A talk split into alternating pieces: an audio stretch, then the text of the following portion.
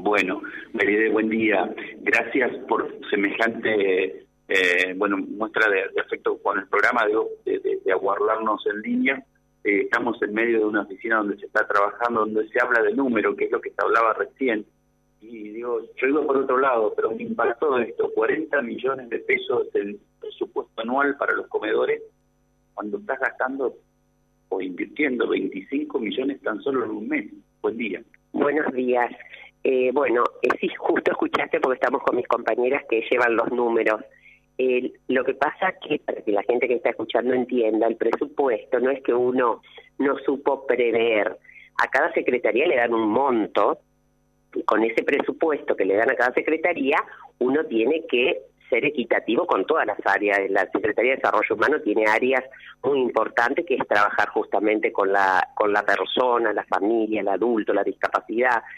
Entonces, y la alimentación. En septiembre, por eso digo que la gente entienda, nosotros hemos presupuestado 40 millones de pesos, aprobado por el Consejo, después cuando este presupuesto va al Consejo. Eh, claro, con la inflación que hubo de septiembre a hoy, esta es la preocupación. Pero eh, la estrategia, eh, que la estrategia no es hacer las cosas rápido, yo creo que es pensar y planificar, de nuestro intendente fue proponernos que se arme una mesa de emergencia social. Y es así que todos los partidos políticos, las instituciones han aceptado participar de esta mesa. Entonces es de acá que estamos viendo cómo vamos a trabajar juntos para que ningún niño, ningún adulto diga que no tiene un alimento sobre su mesa para poder eh, pasar el día. Además de toda esta mesa que estamos trabajando muy bien coordinadamente, eh, aprovecho este medio que sé que es escuchado por toda la comunidad, eh, es un ejemplo en los distintos partidos políticos, las instituciones, las defensorías del pueblo, los, los diputados con sus representantes, esta es la mesa, y un, elemento muy importante que no podemos decir es las personas que integran, que se formó en Reconquista un banco de alimentos, que no depende del municipio, por eso digo, es una institución que se está formando en Reconquista, que es la que nos está en este momento eh, ayudando muchísimo. Pero esto tiene todo un plus, porque nosotros estamos haciendo con esfuerzos, con donaciones. Me tranquilizó muchísimo las expresiones de nuestro gobernador, Puyaro cuando dijo que en nuestra provincia nadie va a quedar sin comer. La verdad que admiro esta expresión de nuestro eh, gobernador, lo apoyo, creo que tiene que ser así. Primero que todos los que gobernamos y estamos en un lugar eh, tan importante, eh, tenemos que ser responsables y nadie tiene que. Entonces, y nosotros hemos elevado, por supuesto, antes que el gobernador, ya cuando asumió, ya elevamos al gobernador, a María Laura Corniali, a nuestra ministra de la provincia, a nuestra ministra de la Nación, a todos un resumen. Cuánto es nuestro presupuesto, cuánto viene de la provincia, porque hay un programa que se llama ProSONU, que el año pasado era hasta 3 millones y hoy también.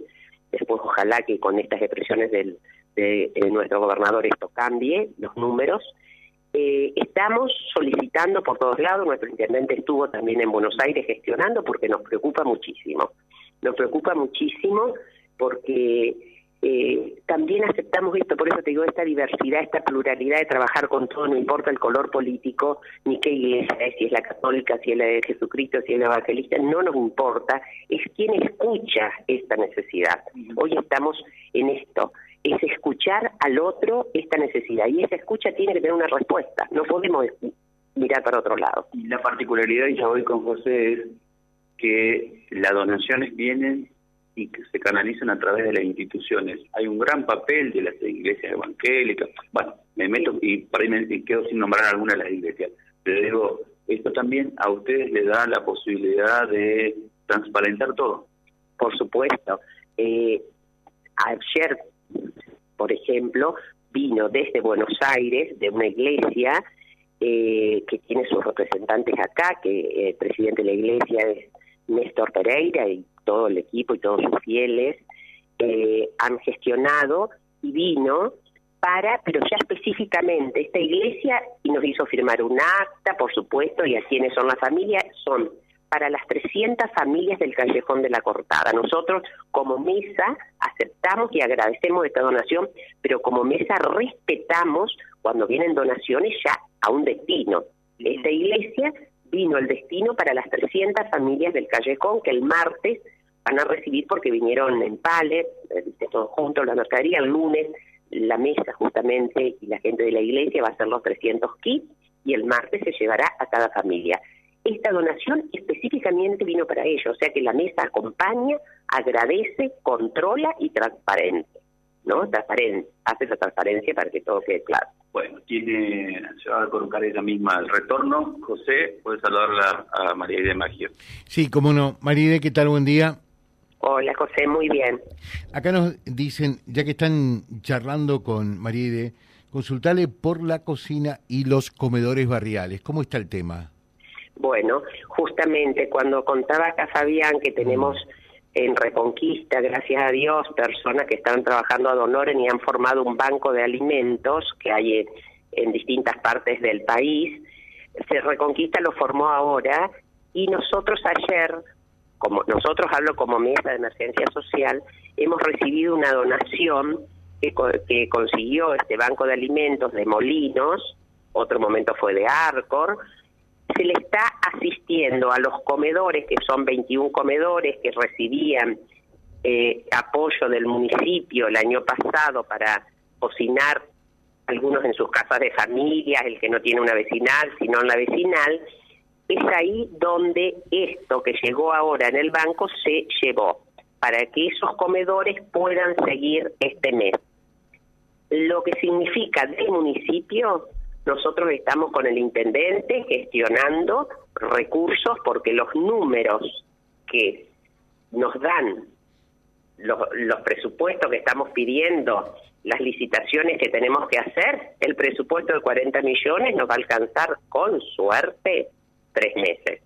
Entonces, estamos preocupados, pero aparte de preocuparnos, estamos ocupados y siendo escuchados por todos. Ahora falta, por supuesto, la respuesta de nación y provincia y nosotros como municipio, por supuesto, nos 40 millones lo que tenemos, después veremos. Pero esta mesa de emergencia está trabajando tan bien que estamos haciendo conexiones con distintas instituciones, iglesias, diputados, senadores, que seguramente vamos a, a dar la respuesta. Y como le decía hoy a Fabián, que esto que estoy expresando lo comparte nuestro gobernador, que seguramente vamos, va a ser escuchado por nosotros y, y él nos va a escuchar a nosotros porque compartimos. Nadie puede quedarse con hambre hoy. Se mm. pueden, nos podemos privar de algunas otras actividades, pero lo primero que tiene que tener cada uno de nuestros habitantes de nuestra provincia es la comida.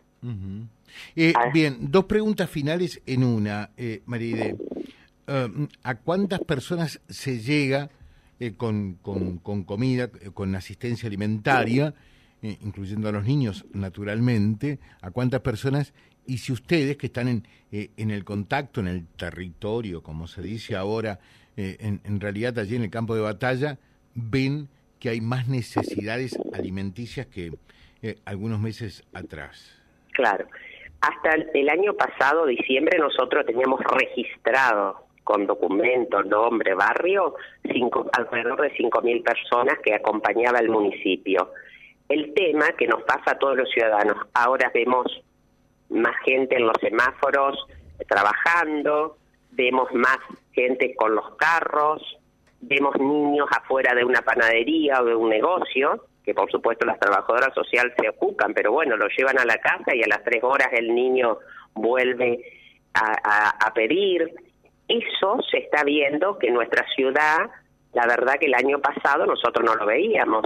Yo siempre decía que suerte que no teníamos tantas personas en la calle, eran tres o cuatro que las trabajadoras sociales los acompañaban, pero bueno, no querían quedarse con sus familias, volvían a irse. Pero hoy es preocupante. Y es preocupante porque no solo se acercan al municipio, se acercan a toda persona que tenga esta apertura de la escucha están diciendo que no tienen para comer. Ni te, ni te digo lo que nos pasa, José, con el principio de las clases.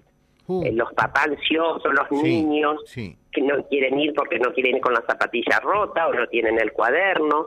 Los que vivimos en otra realidad, a veces, que tenemos la suerte de tener un buen sueldo, eh, cuesta entender esto. Solamente cuando uno escucha al otro puede saber lo que significa no tener un cuaderno como tiene mi compañero, por eso falta la escuela, por eso no quiero ir porque mi zapatilla está rota. Eh, son eh, momentos de dolor que no podemos no podemos estar mirando para otro lado. Tenemos que hacer empatía y no quiere decir aquel que tiene la suerte de poder vivir bien, nos alegramos y seguiremos rezando por ellos, pero acá el rezar es con la acción. ¿eh? Todas las iglesias, los políticos, nosotros somos los primeros que tenemos que dar el ejemplo del compartir. Hoy es el momento del compartir y los primeros que tenemos que hacerlo, los políticos sin fotos, es nuestra conciencia que nos va a decir si sabemos compartir y gobernar como corresponde. Te dejo un saludo, María Idea, muchas gracias. Un abrazo, gracias. Gracias, gracias Fabián. También en la mañana. Vía Libre, siempre arriba y adelante. Vialibre.ar, nuestra página en la web, a solo un clic de distancia www.vialibre.ar. Vía Libre.ar. Vía Libre, siempre en positivo.